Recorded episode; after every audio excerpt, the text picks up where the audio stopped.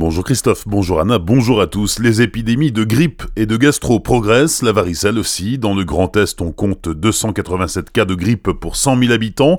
C'est moins qu'ailleurs en France, mais le réseau Sentinelle a tout de même identifié un nombre de cas plus important au nord-ouest du Bas-Rhin.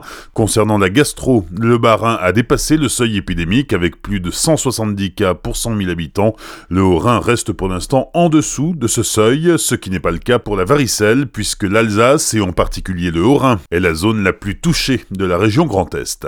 Le ministre de la Transition écologique attendu ce matin à Volgelsheim, François de Rugy, vient signer le projet de territoire de Fessenheim, projet global pour l'avenir puisque ce territoire va devoir faire sans la centrale nucléaire, dont la fermeture définitive est annoncée pour 2022 et depuis 40 ans, la centrale a joué un rôle important dans l'économie et la vie locale, tout est donc remis en cause et notamment le modèle économique, environnemental et social sur lequel le développement du territoire s'est appuyé depuis 1977.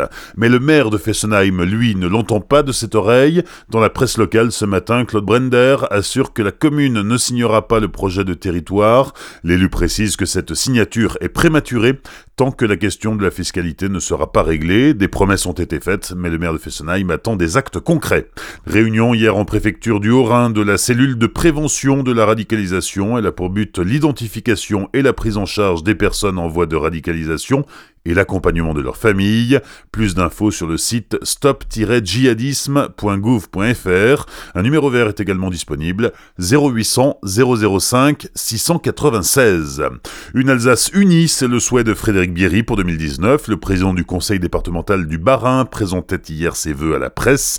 Il y a rappelé ses priorités pour la nouvelle année autour du slogan Unité pour l'Alsace, la République et l'Europe. Frédéric Bierry. Les actions sont multiples. Il y a d'abord la vie quotidienne de mes concitoyens c'est ma première euh, euh, priorité euh, au regard des compétences des départements. Ça veut dire la petite enfance, la protection de l'enfance, la protection maternelle et infantile pour accompagner parfois les enfants en difficulté. C'est être aux côtés des personnes âgées dans les EHPAD, mais aussi dans le maintien à domicile. C'est développer l'inclusion des personnes en situation de handicap. C'est continuer à se bagarrer pour l'emploi, pour l'insertion aussi des chômeurs de longue durée. Et puis en parallèle, bien évidemment, il y a le projet Alsace. En ce moment, nous travaillons avec le gouvernement sur euh, le contenu euh, du projet de loi. Nous préparons avec Brigitte Linkert euh, la création de la collectivité européenne d'Alsace pour début 2021. Et puis, il y a d'autres enjeux autour de l'Europe. Strasbourg est capitale européenne, mais elle est parfois un peu fragilisée. Donc, notre enjeu, c'est qu'elle non seulement conserve son statut, mais qu'on donne encore une dynamique européenne plus forte à, Strasbourg. Nos concitoyens vont être amenés à s'exprimer prochainement à l'occasion des élections européennes. C'est l'occasion aussi de débattre sur tout ce que l'Europe peut apporter à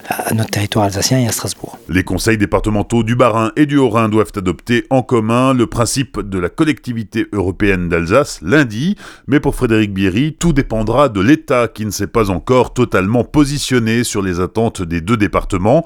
À la question serez-vous candidat au municipal de Strasbourg? Frédéric Bierry n'a pas souhaité répondre. Le président du conseil départemental du Bas-Rhin était au micro de Franquiel. Les sports du week-end avec la 23e journée de Ligue 1 de football et Saint-Étienne-Strasbourg dimanche à 17h à Geoffroy Guichard. En Elite de basket, la SIG reçoit Cholet demain soir à 20h au Rhenus. En Pro League de handball, les affaires reprennent ce soir pour les Violets avec Nice Célesta à 20h30. Enfin, en hockey sur glace, Strasbourg joue à Anglais ce soir et Mulhouse reçoit Gap. C'est à 20h. Bonne matinée et belle journée sur Azure FM. Voici la météo.